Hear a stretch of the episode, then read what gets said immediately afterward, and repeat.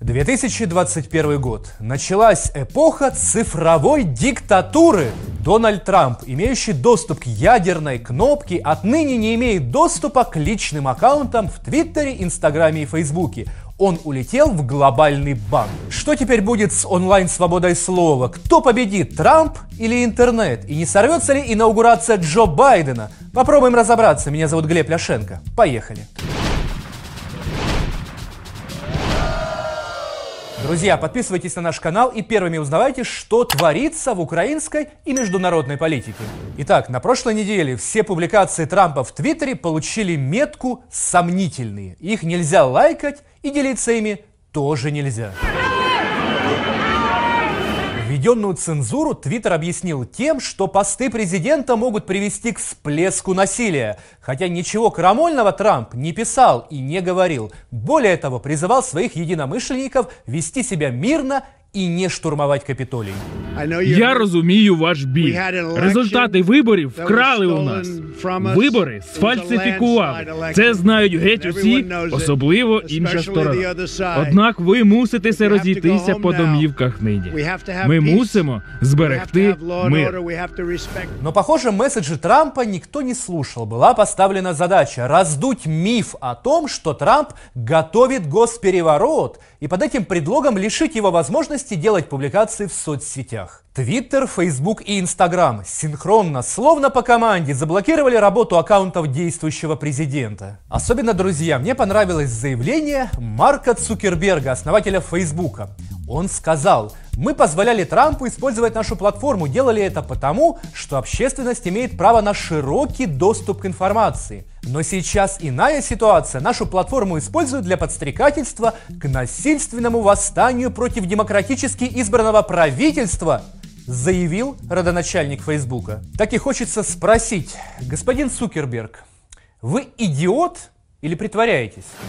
Все революции минувшего десятилетия не имели бы успеха без активной поддержки детища Цукерберга. Именно через Facebook недовольные властью люди планировали и организовывали протестные акции. Где-то эти акции носили мирный характер, ну а где-то заканчивались гибелью главы государства.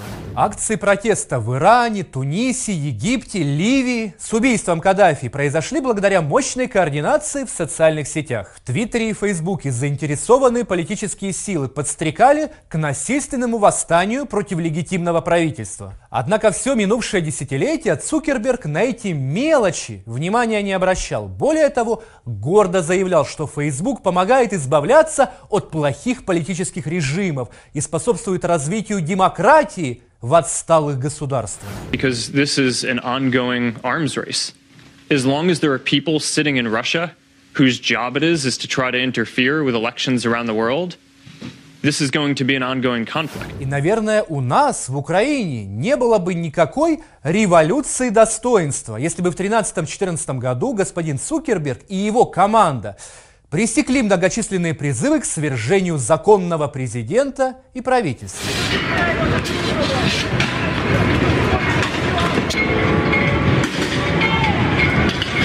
Помните, друзья, встречаемся в 22.30 под монументом независимости. Одевайтесь тепло, берите зонтики, чай, кофе, хорошее настроение и друзей. Перепост всячески приветствуется. Или другой памятный призыв – выходите под администрацию президента, чтобы пресечь попытки установить здесь полицейское государство. Мусора не люди. Вы говорите как в таких случаях? Нет, так говорите. Мне вот интересно, неужели в этих публикациях нет признаков подстрекательства к незаконному свержению власти? Почему модераторы Фейсбука не заблокировали аккаунты Наема и Авакова? Может потому, что в ту пору некая Виктория Нуланд – раздавала печеньки на Майдане.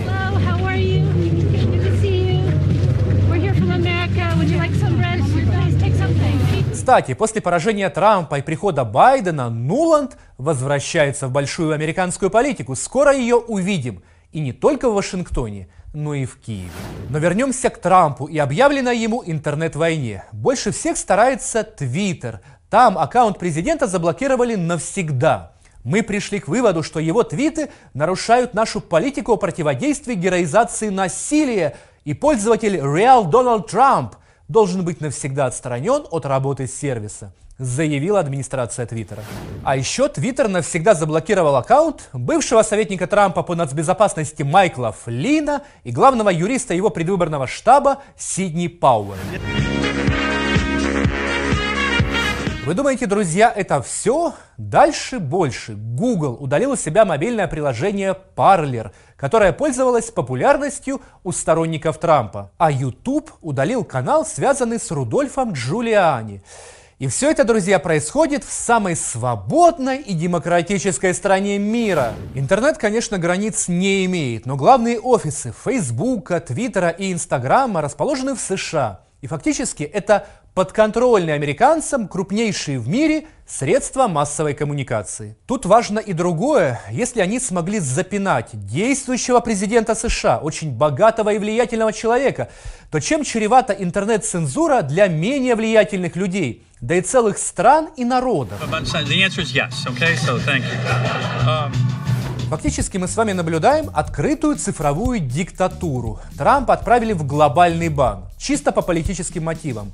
Хотя у Трампа нет ни одного поста, где он призывает совершать какие-либо насильственные действия. Но в Фейсбуке и Твиттере, видимо, считают, что одним лишь своим появлением в онлайне действующий президент может вызвать взрыв насилия.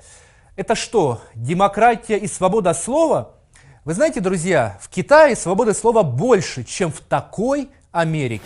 Крупнейшие американские интернет-сервисы открыто перешли на сторону одной партии, одного кандидата – Байдена. It says that 10 years from now, if you're a 65-year-old who's eligible for Medicare, Дональда Трампа забанили в 12 соцсетях и приложениях, но и этого либеральному американскому истеблишменту оказалось мало. Буквально сегодня Нэнси Пелоси, спикер Палаты представителей Конгресса и ярая ненавистница Трампа, предложила немедленно отстранить Дональда и временно отдать президентские полномочия вице-президенту Пенсу. Сложно понять логику госпожи Пелоси, ведь до инаугурации Байдена остается всего 9 дней, но спикеру Конгресса уже 80 лет. Поэтому давайте отнесемся к старушке снисходительно.